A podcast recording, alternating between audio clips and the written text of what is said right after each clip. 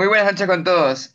Estamos nuevamente en un nuevo episodio de Entre Sapos y Aves. Después de mucho, mucho, mucho, mucho, mucho, mucho, mucho, y puedo seguir con muchos, muchos, mucho, porque fue hace mucho tiempo que hemos estado un poco fuera de estos pequeños conversatorios que hacemos con mi queridísimo colega, futuro biólogo, amigo, pana del alma y de la vida ahora. Y segundamente colega nuevamente porque estamos próximos a ser guías en Cerro Blanco, Amaru, don Amaru, el ranólogo. Amaru, ¿cómo estás el día de hoy? Hola, ¿qué tal con todos, con todas? Este, sí, estuvimos súper ocupados en estas semanas con muchas cosas, eh, con salidas, con cuestiones de la universidad, cuestiones no de universidad. Entonces, bueno, eh, estábamos algo ocupados, atareados, pero ahora seguimos con el tercer programa. Eh, entonces, les comentamos que también el día de hoy hay un programa bastante chévere, bastante interesante, con otros eh, temas que van a ser de su interés. Igual sigan escribiéndonos, mm, dennos sus opiniones, porque seguramente a ratos nos equivocamos. Y igual esto es chévere porque esa retroalimentación hará que los programas cada vez sean mejores y que ustedes también sean parte de esto. Entonces, sin más, eh, el día de hoy, ¿qué, ¿de qué vamos a hablar? El día de hoy vamos a tener una continuación de lo que tuvimos en el anterior programa. Si recordamos, el anterior programa era especies íconos del bosque seco, pero hablamos sobre la flora ícona, icónica del bosque seco. Hoy queremos traerles y mostrarles un poco de la fauna que es ícono del bosque seco como tal. Entonces, eh, vamos a hablar especies que Abarú y mi persona conocemos y que manejamos muy bien sus conceptos, dónde son, etcétera, etcétera, etcétera, para que ustedes conozcan un poco más sobre estas especies. Entonces, creo que me gustaría que empezáramos por, con Amarú, para que nos hablara un poquito de las especies que él nos ha traído hoy, que son iconos del bosque seco. Ojo, esto solamente es una primera entrega, porque existen un sinnúmero de especies que todo un programa no lo podemos eh, completar. Si nos ponemos a hablar de todas estas especies, sería muy aburrido. Por ende, esta va a ser una primera parte de esto de especies iconos con respecto a fauna. Eh, sí, eh, justamente lo que tú dices, en el programa anterior se nos quedaron un montón de árboles, de plantas, que podemos seguir hablando, aunque eh, sí, también este término de ícono eh, existe también, como ya les habíamos dicho antes, ciertas cosas para considerar una especie de ícono, ¿no? Entonces también les vamos a hablar nosotros ahora de algunos animales que tal vez no están en la categoría de ser una especie emblemática, de ser una, especie íconica, pero que igual eh, consideramos que es muy importante mencionarlas porque son especies emblemas, son, perdón, endémicas eh, es decir, que solo las podemos encontrar en esta región. No necesariamente va a ser una especie única que viva solo en Guayaquil, pero que solo está en, esta parte de la costa, puede ser, en el bosque seco, en fin. Entonces, eh, hemos decidido hablar, em, empezar así como tal vez por orden alfabético y también porque eso me gusta más a mí, con anfibios. Entonces, eh, les comentamos así súper rápido que aquí eh, hay algunos anfibios en Guayaquil. Eh, lamentablemente, eh, hay algunos, no se han hecho capaz mucho, muchos estudios en el bosque seco de esto. Entonces, para eso, para eso también queremos recalcar, capaz ahí hay algún herpetólogo, anímense al bosque seco, está súper chévere el bosque seco. y bueno, eh, ya para no hacer más largo el tema, les vamos a contar sobre, eh, hay, un, hay, una, hay una rana, un sapo en realidad, que es el sapo bocón. Entonces, eh, cuando tú escuchas José Sapo Bocón, ¿qué te imaginas? Efectivamente, como el nombre indica, es un sapo con una bocota, me imagino, ¿no? Sí, es un sapo con una bocota. De hecho, saben decir eh, ranas Pac-Man a los de este género, porque, o sea, no, obviamente no solo el sapo bocón del Pacífico, porque aquí en Ecuador hay tres de, de, esos sapos bocones. Eh, de hecho, hay uno que es eh, endémico, en nuestro sapo bocón del Pacífico no es endémico, también porque también se lo puede encontrar en Perú. Pero es muy interesante esto que tiene esta pocota, por eso le dicen ranas Pac-Man, porque eh, literalmente, como en el juego, se abre la boca así para comer el, el Pac-Man, así también hace esta rana y tiene cosas loquísimas. no sé si tú, José, nos puedas aportar algún algún dato curioso del, del sapo, porque hay muchos. Por ejemplo, lo que ahora les voy a contar José. Por ejemplo, yo sé que en el caso de la, especial, o sea, la especialización o lo que hace especial este sapo y que es algo muy relacionado en el lugar donde habita, es que en un, algún punto de su vida va a hibernar como un tipo oso, en donde efectivamente, cuando existe menos eh, alimento dentro de su, del ecosistema porque está seco, él va a decir como, oh, ok, no hay comida, prefiero dormir antes que morir. No sé si me equivoco, Maru. O sea, suena súper chévere así el concepto como oso y, y, tal vez así nos lo entendamos mejor, pero no es exactamente como un oso, porque un oso, el man coge y busca full tiempo, ¿no? Para poder tener, hacerse gordito, por así decirlo, ¿no? Y estar, uh, hibernar. Aquí tenemos que entender una cosa, y que es que esas épocas tan marcadas de la lluvia, y, o sea, la época lluviosa la y la época seca, hace que de un momento a otro tal vez los alimentos o los microhábitats cambien completamente. Entonces, este sapo bocón, hay un momento que eh, lo que hace es meterse, meterse debajo de las hojas, debajo de la tierra, y ahí se queda en una especie de latencia. Y eso es súper chévere lo, de la latencia, porque no solo lo hace este, el sapo. No sé eh, si, tú lo, si tú lo hayas visto, pero hay peces. A mí me sorprendió la primera vez que vi eh, en lugares donde antes era seco, llega la lluvia y de la nada sale, salen peces. Entonces yo, yo decía, chuta, eh, la generación espontánea aquí sí existe, pero no, es que los peces igual pueden meterse, cavar y estar dentro del lodo, debajo de la tierra un tiempo hasta que otra vez estén estas condiciones que ellos necesitan por el agua, obviamente, por la alimentación. Lo mismo hace el, el sapo. El sapo se mete y empieza a llover y sale de nuevo para seguir comiendo, para reproducirse y después del periodo, cuando ya otra vez está seco, hace lo mismo, se mete. Entonces, eh, ¿qué te parece eso, eso tan loco? Yo, yo me loqué cuando, cuando me di cuenta lo de los peces. Con los peces me di cuenta por primera vez, pero no solo existen los peces, también hay, hay otras especies. O sea, la información es súper enriquecedora porque me imagino que muchas personas no conocemos bien, ¿no? Cómo funcionan algunas especies del, bosque seco y qué es lo que las hace especiales. En el caso de los peces, efectivamente es algo loquísimo. Ahora imagínate un sapo. Porque más o menos, ¿cuánto mide el sapo bocón, Amaru? A ver, eh, el sapo bocón, miren, antes de, decirles cuánto mide, hay otra cosa que, que se, me había, se me había pasado, que es eh, que súper interesante eh, decirlo del, del, sapo bocón, ¿no? Y es que eh, este, este sapo bocón también tiene, eh, a ver, los, uh, el periodo que pasa entre huevo y ya ser capaz un adulto en muchos animales, en muchas pasa mucho tiempo, algunos meses, varios meses, pero el sapo bocón es súper rápido es, es como un mes más o menos. Entonces, eso eh, es también una de las formas que, que, tiene de lo que he leído para, para estar, eh, ese desarrollo tan rápido para poder eh, sobrevivir mejor a estas condiciones tan adversas, ¿no?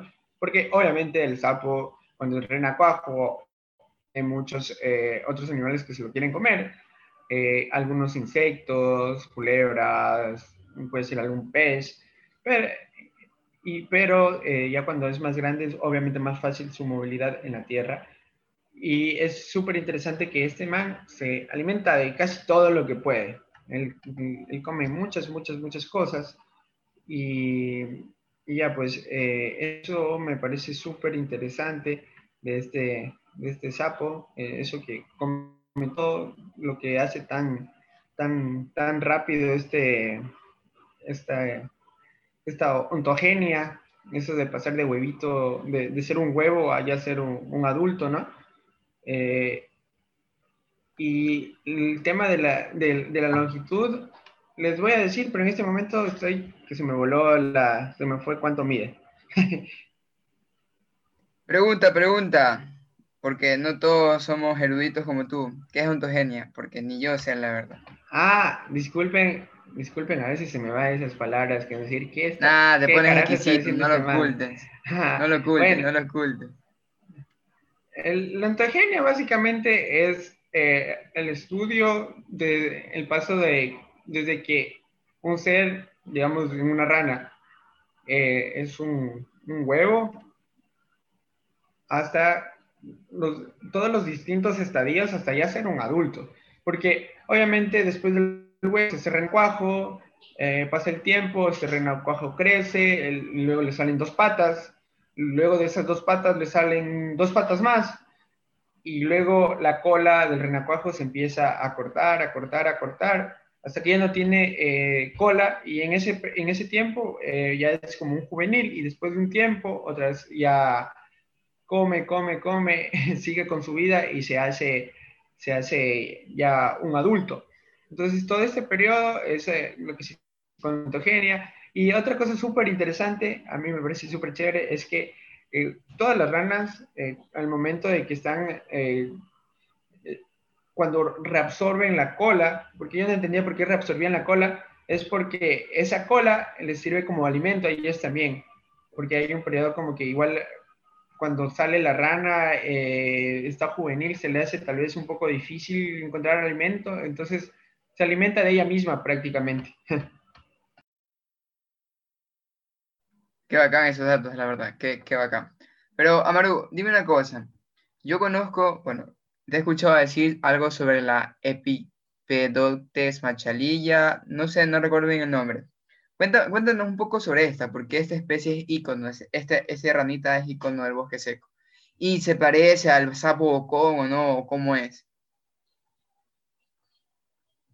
A ver, este, sí, es, es una rana este, no tiene nada que ver con, con nuestro concepto, para empezar tamaño, porque yo cuando la veo, la de machalilla, es tan pequeña, así, es, tan, chiquita, eh, creo que es la rana más pequeña de las que tenemos aquí en el, en el bosque seco, al menos aquí en Guayaquil.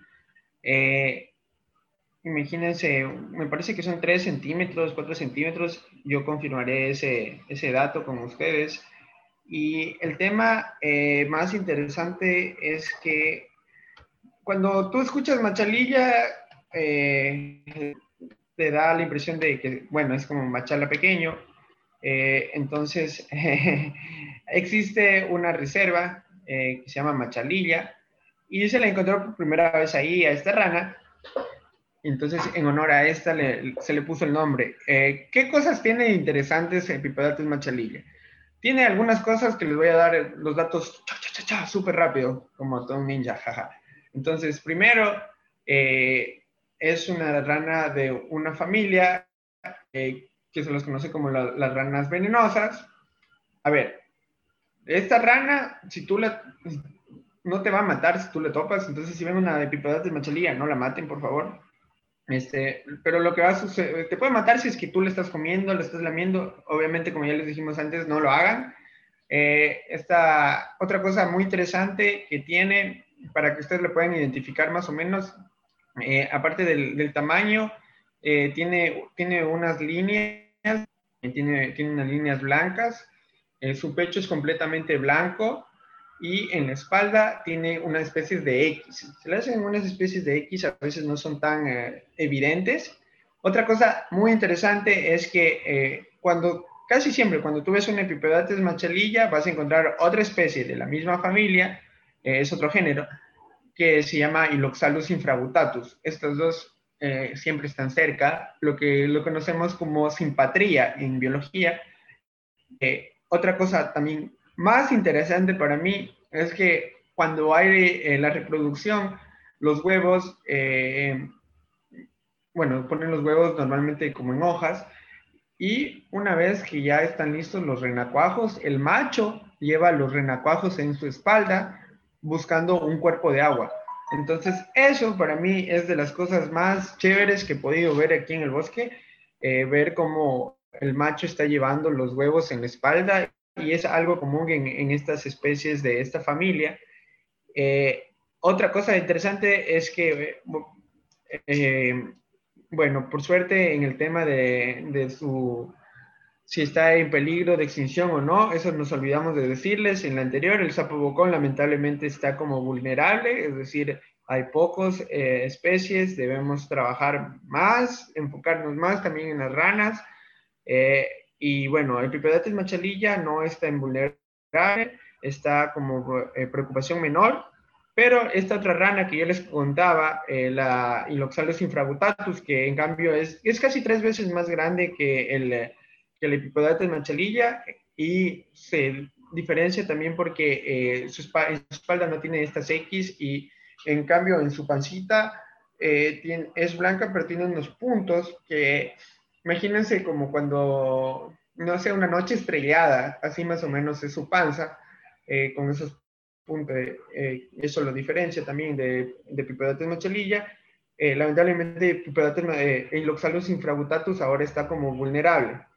Y estas dos especies que les he comentado últimamente, Iloxalus y Pipedates, se encuentran, son endémicas entonces, solo les encontramos en esta región de la costa, del bosque seco, entonces hay que ser súper pilas.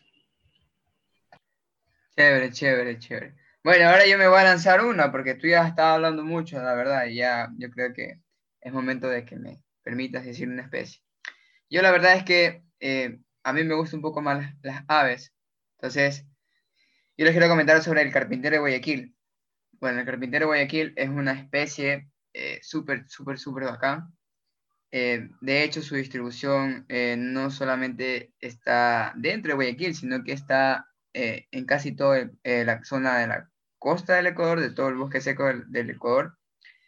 Y el carpintero de Guayaquil, bueno, tiene el nombre de Guayaquil, quizás, quizás, este dato no lo sé, pero según estuve revisando algunos datos, algunas especies tienen el nombre de la ciudad o del lugar en donde fueron descritas por primera vez.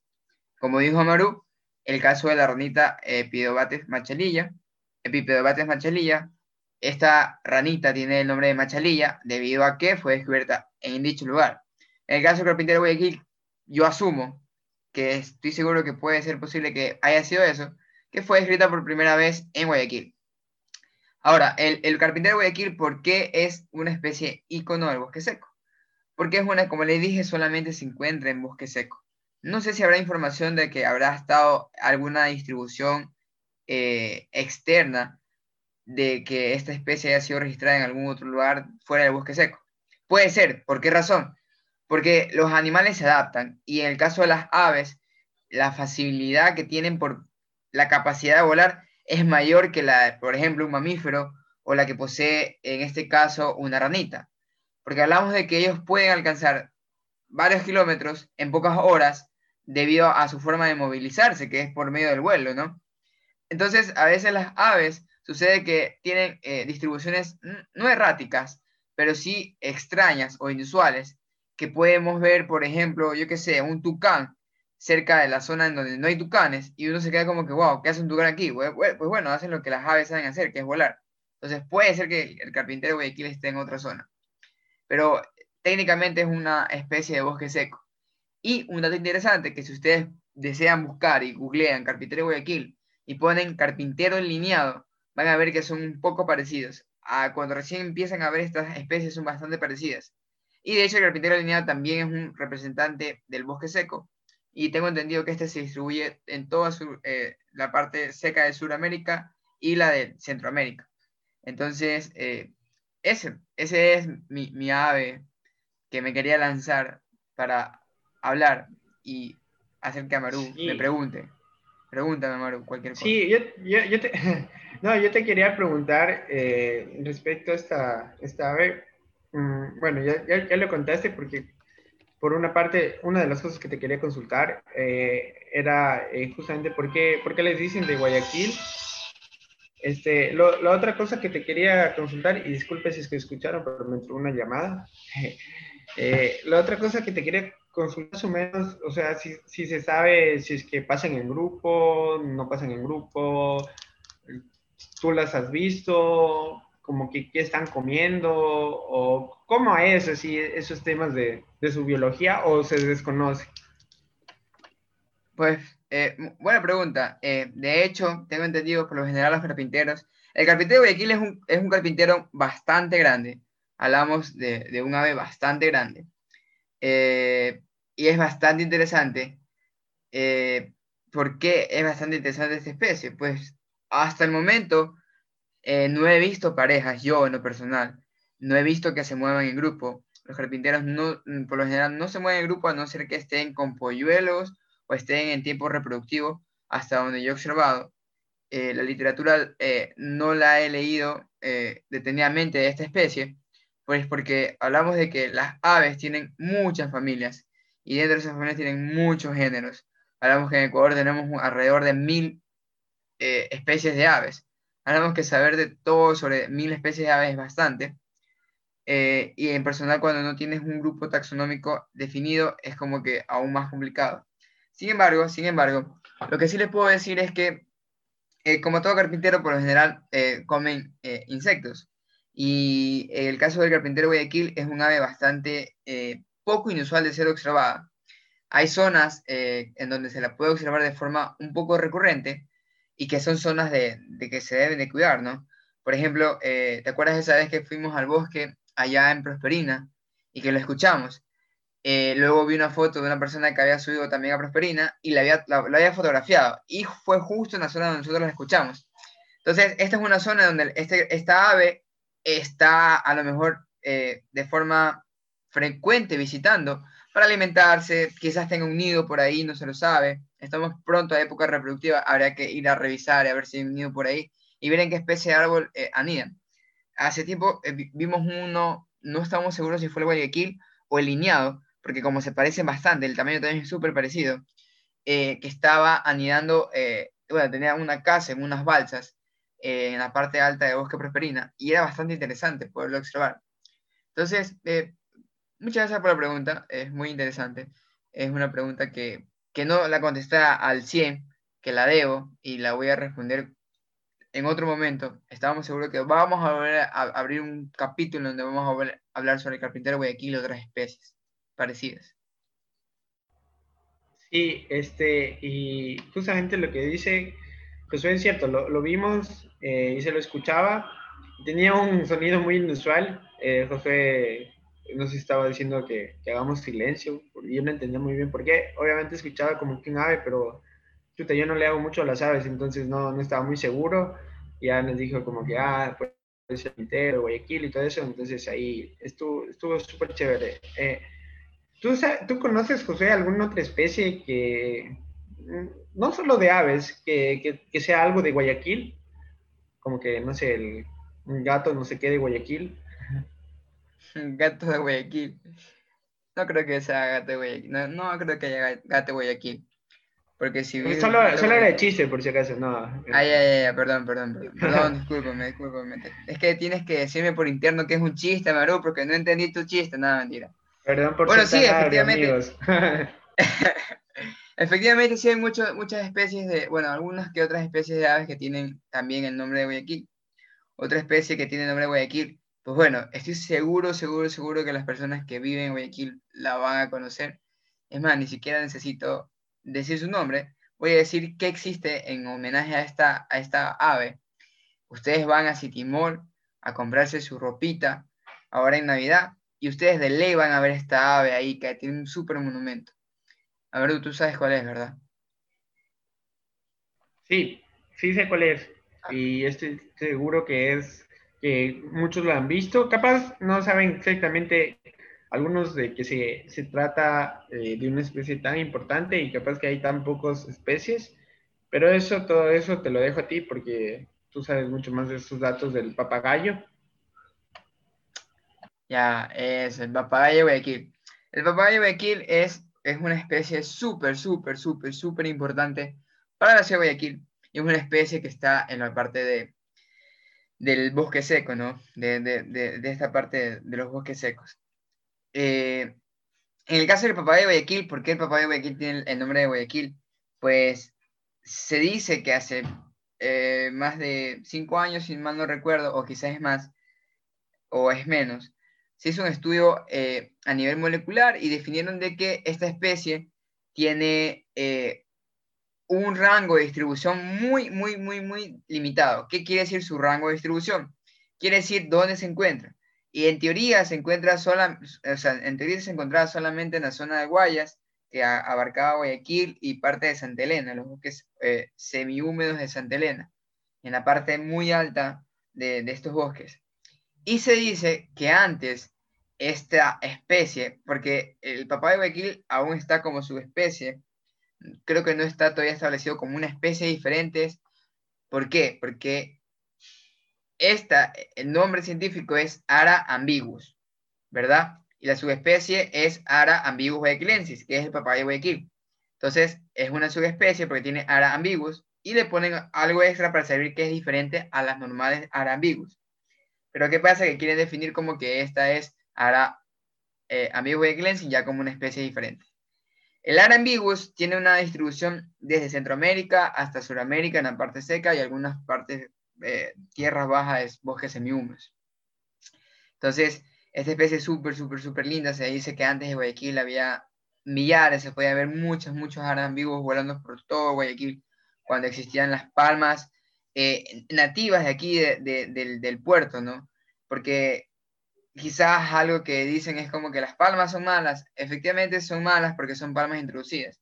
Antes en Guayaquil existían palmas nativas que tenían una altura increíble. Hay fotos eh, del, del, Guayaquil colonial, en donde se pueden ver esas, esas palmas. Y son justo esas palmas en donde estas especies de macaos, que, que son como que las especies de, de loros, eh, habitan, donde hacen sus nidos, a veces se alimentan, etcétera, etcétera, etcétera, etcétera, etcétera. Pero lastimosamente ahora todo eso no existe. Y no sé si recuerdan que el episodio pasado hablamos del pijío. El pijío es el árbol en donde esta especie anida. Y, ya, ¿y por qué es un icono esta especie del bosque seco? Porque al menos en la zona de Guayaquil y en la zona del Guayas representa una especie muy importante porque es una especie que está en estado crítico de extinción. ¿Qué quiere decir? Que bajo nuestra responsabilidad como guayaquileños o personas que vivimos en la zona de la costera o que tenemos relación con bosques secos en donde crecen vigíos, tenemos una responsabilidad de tratar de cuidar estos ambientes porque eh, es una especie que, si tú la ves, dices, ah, ok, Arambiguus, Guayaquilensis, estamos bosque seco, esto es bosque seco, es una zona muy importante, etcétera, etcétera, etcétera. No sé si tengas algo que, acotar, Amaru. Este, yo lo que tengo que acotar es que cuando escucho ambiguos se me suena ambiguo, tal vez por, por ahí va, no mentira. Este, eh, no, sí, lo que, lo que quería decir es que, bueno, yo lamentablemente nunca le he visto la, al ave, se la ve por las fotos, que es eh, una especie muy, es, es, muy llamativa, tiene unos colores muy bonitos, como muchos papagayos, eh, y que, que, sí, es una pena que hayan tan pocos, el pijillo también, al menos en esta parte, lamentablemente ha sido muy talado, entonces debe haber bueno, no puedo asegurar, pero yo creo que debería haber también alguna relación de, de lo que baje las poblaciones, si es que, como comentas, eh, ahí anidan, a que también talen tanto este árbol, ¿no? Entonces, es importante eh, también revisar este, este, este, tipo de cosas y también lo otro que tú dices de lo de las, eh, de, de, las palmas, es cierto, este, nosotros tenemos esa idea eh, de lo de las palmas que son súper malas, pero hay algunas que, que son de, de, de, acá y que brindan alimento a muchas, eh, muchas o brindaban alimento, porque seguramente hay, hay muy pocas, a, a, muchas aves. Entonces, eh, yo también les quería contar súper rápido que también hay otra especie, ya no es ave, o sea, no, no, no, es, un, no es un ave, que también tiene el, apellido de Guayaquil. Entonces, no sé, José, ¿de qué crees que, a qué crees que me refiero? Ya, no sé la verdad, pero si jugamos a las adivinanzas quizás pueda descubrir. A ver, tiene cuatro patas. No. Ya, entonces no es un ave, ya, acá. Puede ser una ranita también. O puede ser un mamífero. ¿Tiene pelo? Sí, sí tiene. Ya, entonces no es una ranita porque las ranitas no tienen cabello. O sí tienen cabello o pelos. No. Ver, es una rana peluda. Chuta, loco, la evolución. Sería muy interesante ver una rana peluda. Capaz, la rana peluda de Guayaquil. Próximamente. ya, entonces debe ser, debe ser un mamífero, pero vamos pensando. De ley, de ley, de ley es algo que siempre, bueno, antes era súper común loco verlas, ¿no? Por ejemplo, yo me acuerdo que cuando estaba pelado, iba a un parque y las veía así saltando de árbol en árbol y era así como que, mire mamá, mire, ahí va cruzando esa nota que, que, tiene cuatro patas y una cola larga. Sí, este, yo en parques aquí, Guayaquil, solo lo he visto en un lugar. Y, y, es, un poco, justamente como tú dices, eh, mucha gente, amigos, amigas me han dicho, ah, antes eran súper comunes y ahora no son tan comunes de encontrarlos en lugares así. Porque, a ver, en Samanes, en Cerro Blanco, en Spol, tú puedes encontrar bastantes. Yo he visto bastantes, pero en estos lugares, en los parques eh, urbanos, no son tan comunes. Ojo que me refiero a la parte eh, protegida de Samanes, no me refiero al, al, parque donde, cerca del estadio y todo eso. Entonces, ya, pues, ¿de quién, a, quién, ¿a quién nos referimos? Ya, ya, ya, ya, ya voy a decir ya, que tampoco, no creo que la gente quiera estar ahí pensando ya loco, di rápido. De la ardilla Guayaquil, la dilo, Guayaquil. Dilo, Oye, ¿y sabes qué? ¿Sabes qué? Eh, a, a, mí me han contado por donde yo vivo, este, que antes se podía, se las podía ver, loco, o sea, ellas eh, estaban en las casas y las manes cruzaban de árbol en árbol, se ponían a corretear como gatos, como si fueran los dueños del parque, y era súper común verlas. Y me dice que desde, por ejemplo, eso fue hace dos años, que, y cuando me lo dijeron, dijeron como que hace año y medio ya las había dejado de ver, ya no había más ardillas por ahí. Entonces hablamos que hace tres años ya hay un, o sea, yo me atrevería a decir un desplazamiento, un desplazamiento de estos mamíferos de las zonas urbanas hacia zonas protegidas. Yo creo, porque yo vivo en la zona norte, muy cerca de Samanes, y en Samanes es súper común observarlas. Quiere decir que puede ser que se hayan movido hacia esa zona, ¿no? Puede ser. Y igual les comento también que eh, comen hartísimas cosas. Eh, por ejemplo, el guasmo, les encanta el guasmo, los he visto comer pechiche, eh, algunas, eh, algunas otras eh, frutos, inclusive el, el, amarillo que tiene una semilla, a ver, a mí, imagínense, como la Quidditch, así más o menos, pero la Quidditch del, del bosque seco, con un, con un ala y con hartísimas espinas, pero ella se alimenta de esto.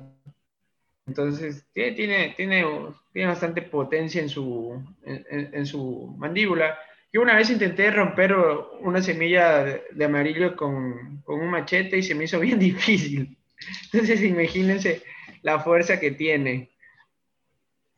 Eh, y justamente lo que dice Josué, sí, porque creo que estaba con Josué intentando romper con un machete. Muy buena actividad, intenten. Este, es complicado eh, estos, crecimientos de, de, las ciudades porque cada vez les dan menos espacios. Eh, lamentablemente en, estos temas no hay una, una, buena planificación. Y otra cosa que sucede lamentablemente es el tema de gatos y perros que porque no hay una tenencia responsable eh, puede crear eh, que, por ejemplo, en aves, José seguramente les puede dar toda una explicación, pero así a simple vista, muchas veces un gato se está comiendo un, yo he visto, y no siempre son aromas, hay veces que se están comiendo eh, aves que son endémicas, aves que hay muy pocas, entonces ese, ese, es un problema. Y obviamente la culpa no es del gato, sino de, los, de las personas que tienen estos animales, entonces ya saben, pilas, que es muy importante que los gatos vivan dentro de las casas van a vivir más felices y no van a estar con, van a vivir más años, los van a tener más tiempo sus gatitos, entonces pilas con eso. Bueno, ahí yo sí discrepo un poco, la verdad. No es que defienda a las personas que tienen gatos, ¿no? Creo que también es un poco culpa de quienes estamos eh, estudiando el comportamiento de los animales, ¿no? Y efectivamente, quizás estudiar el comportamiento de, de animales domésticos es un poco más complicado, debido a que ya existen leyes dirigidas para ellos, donde tienen que cuidarlos, respetarlos y todo esto. Y los experimentos son así, ¿no? Muchas veces son un poco crueles eh, en el caso del comportamiento animal no es tanto, pero igual tienes que tenerlos enjaulados, tienes que evaluarlos, tienes que someterlos a ciertas eh, actividades o situaciones un poco adversas para ver cómo estos animales responden hacia esas situaciones. Entonces, creo que hay un poco de retraso con respecto a la comprensión real de estas eh, especies domésticas, más que todo en ambientes urbanos, porque una cosa es cómo se comportan en ambientes silvestres, ¿no? Que es aún peor todavía pero no se sabe mucho cómo se comportan en, ambientes urbanos. Hace poco vi una publicación de una foto, loco, en donde habían puesto un GPS a un gato y habían visto su trayectoria en movimiento. Era sorprendente cuánto se puede movilizar un gato de la ciudad. O sea, hablamos de que no solamente sale al parque de tu casa o solamente se va a la casa de tu vecino. Hablamos que recorre kilómetros y kilómetros y kilómetros de un vecindario completo. Podemos decir que un gato de una casa que muchas veces personas, yo he escuchado, cuando dicen, no, si mi gato viene a los tres días, ese gato pudo haber llegado, si vives, por ejemplo, en Samanes, cerca del Parque Samanes, pudo haber llegado más o menos a la altura de San Marino o de la Alborada, y me vas a decir, José, tú estás loco. No, realmente es posible. Entonces, esas situaciones son como que, ahí sí discrepo un poco, que es un poco la falta de conocimiento por quienes tienen a, a los animales y también esa falta de interés de las personas que conocen sobre el tema de tratar de informarnos y también de las personas de, que tienen los animales, tratar de aceptar esa información, recibirla de la forma más madura posible y poderla discernir y aplicarla, porque efectivamente sí es un problema. Ahora imagínate, loco, las ardillas como son, son todas peludas, cafés, su forma de moverse es como que salta aquí, salto acá, salto acá, salto arriba, mueve las manitas súper rápidas y la cola, loco. Imagínate un gato con viendo la cola de una ardilla a cada momento. ¿Tú qué piensas que pasaría, Maru? Ley la va, le va a atacar, además que eh, sí, sí, la va a atacar. E, eso seguramente sucede. Este, eh, igual, si es que ustedes quieren como que algo más extenso para hablar de, o sea, y no es por satanizar a los gatos ni nada, eso eh, en general, porque podemos hablar del efecto de algunos animales domésticos, urbanos, así, capaz de dedicarnos solo a un episodio, ya saben, pueden decirnos. Y justamente de lo que tú hablabas de felinos, gatos, hay otro gato capaz, hay otro gato, ¿hay más gatos felinos aquí en el bosque seco o, aquí no hay? Y, cuéntanos, José. Efectivamente hay más gatos, luego, o sea, el bosque seco tiene un sinnúmero de especies, o sea, si hablamos de mamíferos, hay felinos también. ¿Y qué te parece si nos cuentas sobre qué felino eh, estamos hablando, porque tenemos mucho, la verdad, tenemos mucho. Tenemos un, gatote y un gatito también. eh, suena gracioso, pero sí, hay algunas especies. Eh, les digo así súper rápido, como que qué especies pueden haber por acá. Eh, ustedes han escuchado el tigrillo, no el tigrillo de comer, que es súper rico. tenemos el tigrillo, tenemos el margay, eh, que es muy parecido. Entonces, la, verdad, yo así al principio se me decía chuta, ¿y cómo, cómo, cómo diferenciarlos? Porque yo sentía que eran casi lo mismo. Entonces decía, chuta, este man y este man, ¿qué onda? Eh, hay otro gato negro, súper bonito, este, que tuve la oportunidad un día de verlos pasar así súper, súper a la pasada en, en blanco, que fue, fue una belleza haberle visto, que sea solo la cola moverse. Eh, porque ese era el, segundo felino grande que, había visto en, mi vida. ¿Y, qué más, qué, otros más hay? Porque ya dije los gatitos y el gato intermedio de tamaño. ¿Qué, ¿Cuál es el otro que...? El, porque por cierto se llama yaguarundi. ¿Cuál es el otro gato? El, el gatote. El gatote, loco. El gatote, ese sí es súper icono del bosque seco, la verdad. Es, eso es como que tú hablas de ese animal, le dices a algún biólogo o algún mastozólogo sobre ese gatote y es como que se vuelven locos. Y efectivamente, hasta yo me volvería loco porque es un animal poco estudiado, muy, muy poco estudiado. Su distribución es muy poco estudiada. No se sabe mucha información y está en un estado crítico. Tengo entendido que en Perú eh, hay un plan para poder reactivar eh, la presencia de este animal eh, debido a la falta de territorio que existe y hay, una, hay un tipo de convenio entre Ecuador, Perú y Colombia, porque creo haber escuchado que llega hasta Colombia y no es nada más y nada menos que el jaguar, loco, el jaguar. Qué locura encontrarse un jaguar en estos lugares. Imagínense, yo de forma indirecta he estado cerca de, de, un puma en su estado natural y, fue, fue algo bellísimo. Este, se van a reír, pero fue algo bellísimo oler a gato mojado por mucho tiempo, ver eh, también el excremento del gato que, apestaba, pero fue algo bellísimo. Eh, y, y, sí, con lo del jaguar debe ser, aún, debe ser así. Eh, lamentablemente es un animal, como ya lo dijo Josué, que está en peligro crítico.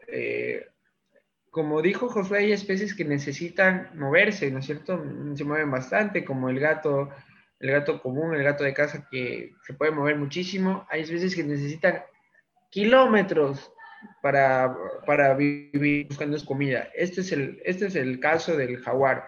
Les pongo el ejemplo del oso. Hay osos que están aquí en Ecuador y después de un tiempo pueden estar en Perú o pueden estar en Colombia. Entonces, obviamente los animales no conocen de, de estas fronteras, de que aquí es Perú, aquí es Colombia, aquí es eh, Venezuela o lo que sea. Entonces necesitan estarse moviendo porque necesitan alimento, eh, necesitan agua, son animales tan grandes que necesitan comer mucho. Lo mismo, por eso es que necesitan tanto, tanto, tanto moverse. Entonces, eh, por eso es importante que los bosques que existen aún aquí en Guayaquil y en otros lugares eh, tengan conexiones, porque si no, solo van a ser islas, solo van a ser islas y lamentablemente los animales obviamente necesitan moverse y al, moverse de un lugar a otro, lo que pasa muchas veces en, eh, en Vía La Costa, porque bueno, tenemos vía la costa y al frente está el manglar, ¿no es cierto? Entonces hay especies que necesitan estar en vía la costa, en, eh, en los bosques, en el bosque seco, ¿no es cierto? Y después ir al manglar. Entonces, al desplazarse, ¿qué pasa? Que pasa lamentablemente un carro, que pasa un camión y los atropellan y mueren. Entonces, estos espacios de conexión son súper importantes. ¿Qué, ¿Qué, más nos puedes contar, Josué? Este... Todo lo que tú has dicho eh, es súper importante, ¿no? Y, por ejemplo, imagínate el gato común de la casa, el gato doméstico, que es un gato súper pequeño.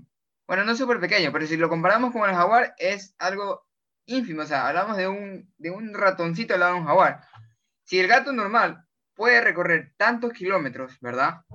Eh, hablando de que estamos en la ciudad, Ahora pensemos en un jaguar. ¿Cuánto kilometraje necesita recorrer para poder tener su área establecida?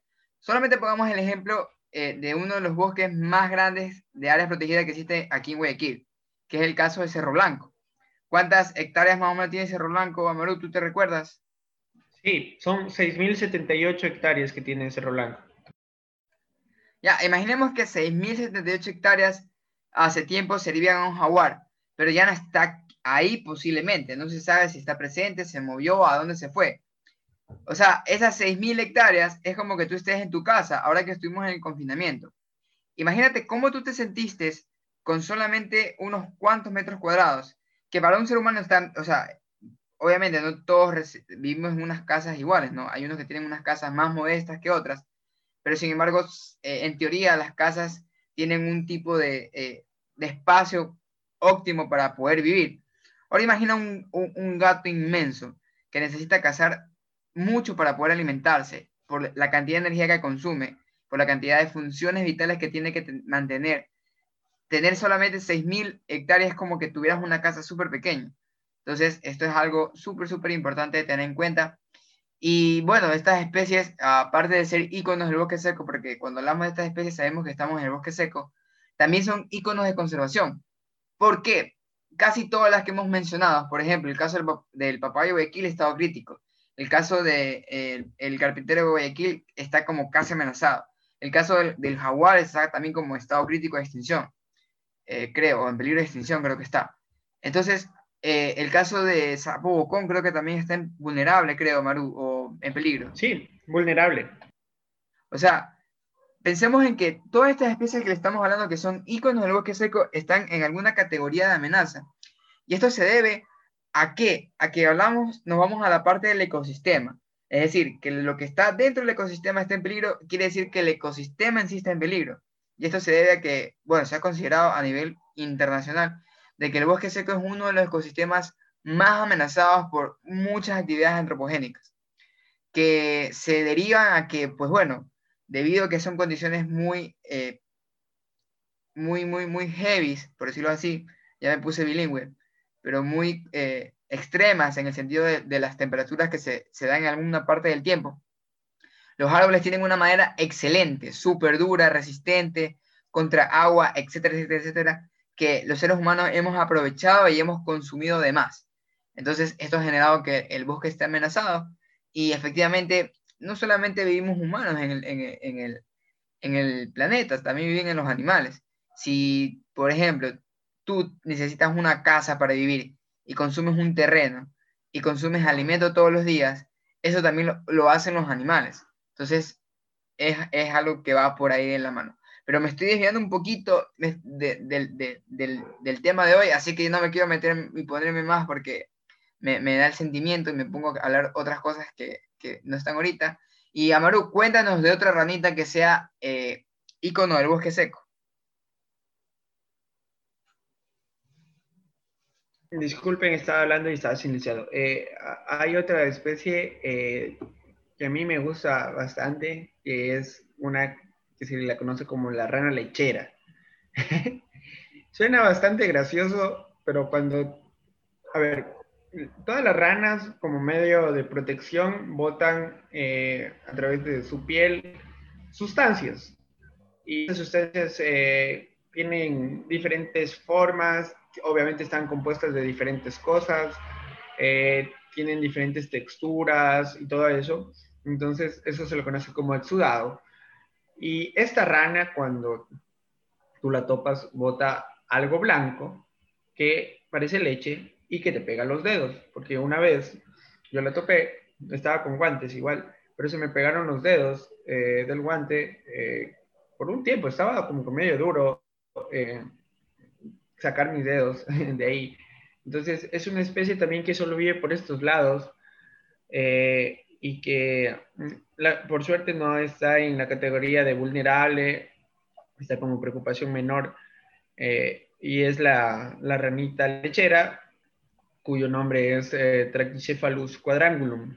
Entonces, eh, otra cosa muy interesante que les puedo contar de esta Trachycephalus, aparte de que el color de sus ojos es bellísimo, eh, es que, bueno, todas las, ranas obviamente cantan, ¿no es cierto? Cuando, uno, cuando es la época de lluvia uno escucha ranas, ranas, ranas, ranas cantar por ahí, por allá. Entonces, esta, tienen unas bolsas, obviamente, para cantar y esta tiene dos bolsas, eh, como que uno al lado derecho y otro al lado izquierdo. ¿Qué es lo que les quería contar? Que me parece súper súper anecdótico que la primera vez que yo la vi, eh, yo la puse en un lugar para tomarle fotos. Entonces, cuando le quería tomar la foto, me preocupé por un momento porque creía que algo le pasaba, que tenía como que estas dos bolsas. Dije, chuta, ¿qué será que, está golpeada, la habré golpeado, estaba en un momento, en un pequeño momento de angustia, pero luego ya me di cuenta de esto. Entonces, eh, ¿tú la has visto a esta rana, José, tal vez alguna vez? No, la verdad es que no la he visto hasta el momento, loco. Y me imagino el nombre debe ser súper gracioso. Y, y, y, sí, loco. O sea, y lo que dices de la época lluviosa cuando escuchas ranas por todos lados, es verdad, es verdad. Yo también escucho muchas ranitas cuando llueve. Y, pero no, no he visto nunca esa. Supongo que no está en las ciudades o sí, quizás. Mira, eh, yo considero que no está en las ciudades porque eh, esta rana es de una familia, que es la familia Ílide. Los ílidos son ranas arborícolas. Y estas necesitan estar en árboles, obviamente. Por eso tienen los dedos muy particulares, son dedos largos que tienen eh, para más facilidad para poder treparse y todo eso.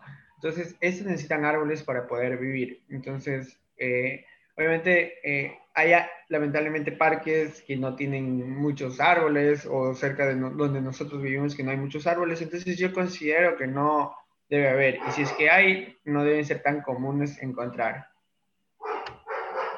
Muy, muy, muy, muy buena info, loco. No sabía eso. Súper interesante sobre eso. Bueno, ahora yo quiero hablarles sobre otra especie. Y, bueno, ya me va, quizás me empiecen a molestar porque es una especie que me gusta mucho, que es una especie también con la que he estado queriendo trabajar, eh, que es la aratinga de Guayaquil. De esta sí yo te puedo hablar hartísimo porque he estado muy metido en la especie, en estudiarla y tratar de saber qué hay sobre la especie y qué no hay en la literatura. Y les voy a decir que deberíamos estar orgullosos los, las personas de Guayaquil no se preocupen las personas de otras provincias, pronto vamos a empezar a hablar sobre especies que han sido descritas en otras zonas de Ecuador, porque hay muchas, muchas zonas. Eh, recordemos que los primeros departamentos de Ecuador era Guayaquil, Cuenca y Quito. En Quito hay un sinnúmero de especies también muy importantes, íconos del bosque, de los bosques eh, propios de esta zona.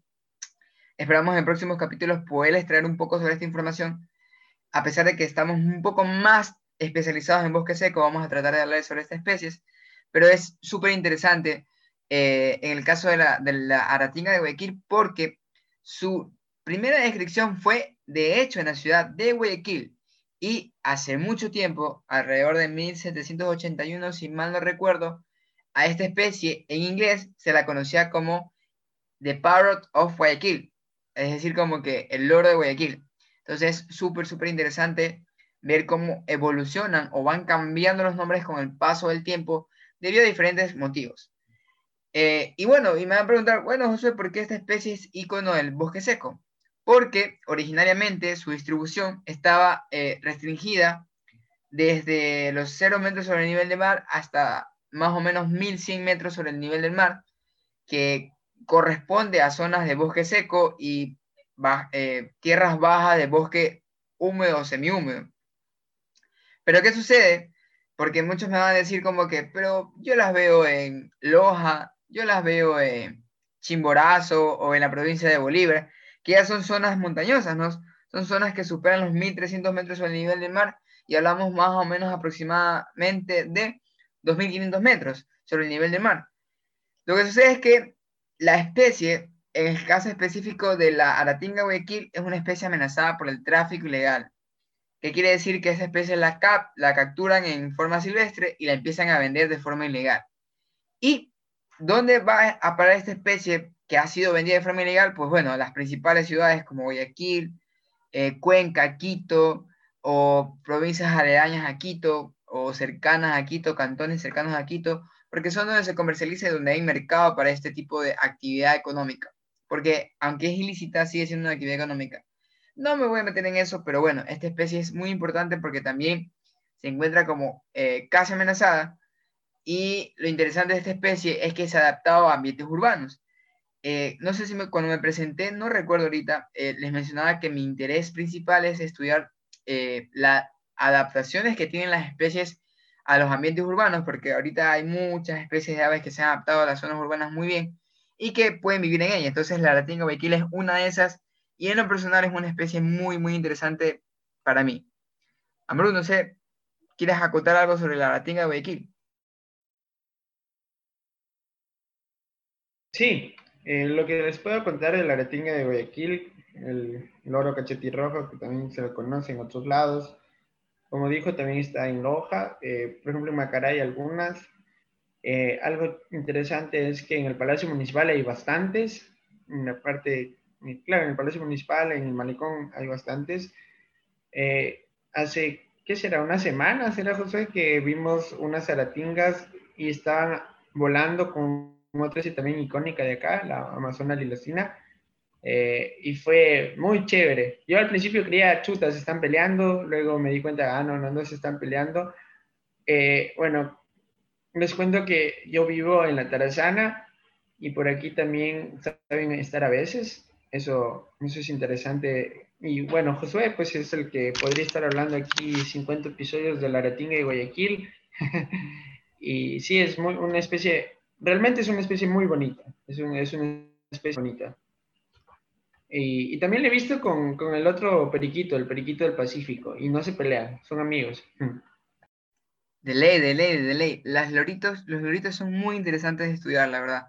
¿Por qué razón? Porque al menos en lo personal a mí me recuerda a los seres humanos. Porque hablamos que son una de las especies de, eh, de aves más sociales que existe. Bueno, una es las tantas, porque hay otros, eh, otras familias de aves que también son muy, muy sociales. Pero el caso de los loritos es que ellos pueden llegar a, a, formar bandadas mixtas, en donde está, por ejemplo, lo que tú, lo que tú y yo vimos esa vez con la eh, Amazona Lacina, que la vimos volar con la Jaratín Guayaquil, que en lo personal pensé que era un juvenil, porque que se había perdido y como vi otros loritos, pensé que ellas estaban ahí, sus familiares o cosas así. Y me a preguntar, José, ¿por qué pensaste esto? Pues porque los loros, eh, cuando ven una bandada de loros, piensan que hay más loros ahí. Entonces, por alguna razón, empiezan a, formar bandadas mixtas y se hacen muy, muy amigos y empiezan a, a generar colonias muy interesantes en donde todos se protegen. Entonces, eh, es súper interesante, lo que dice Amaru también es muy cierto. La de aquí puede formar bandadas mixtas y bandadas o zonas de alimentación mixtas con otras especies de loros. De hecho, he llegado a pensar que la de aquí es una especie eh, que puede servir como un bioindicador de unas eh, de las zonas con mejores estados de salud o con árboles muy funcionales en donde no solamente ellas los aprovechan, sino que hay la oportunidad de que otras especies de loritos o de aves puedan aprovecharlos. Pero bueno, como le dijo Maru, eh, ya. Podría hablarles unos cuatro o cinco capítulos sobre la retinga aquí porque es un tema que me gusta mucho.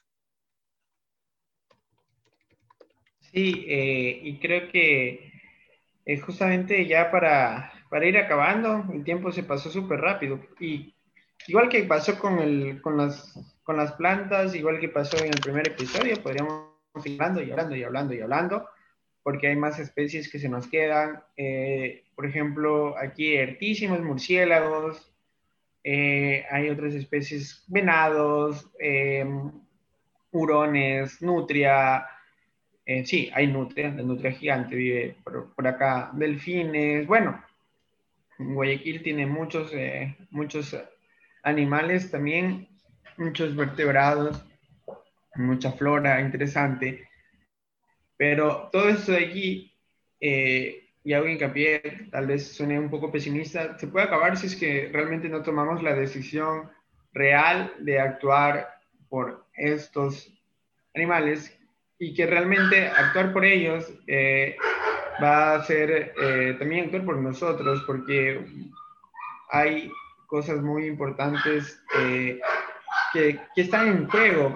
Por ejemplo, eh, es muy importante el tema, ya, ya me súper rápido el tema de los animales y de las plantas. Eh, por ejemplo, el agua, nosotros lamentablemente tenemos un río tan importante y está tan, tan mal, entonces tenemos que ponernos pilas. Ya también, bueno, dejo de ser tan pesimista, la cosa también es trabajar eh, estudiar, investigar, difundir, cuidar y todo eso.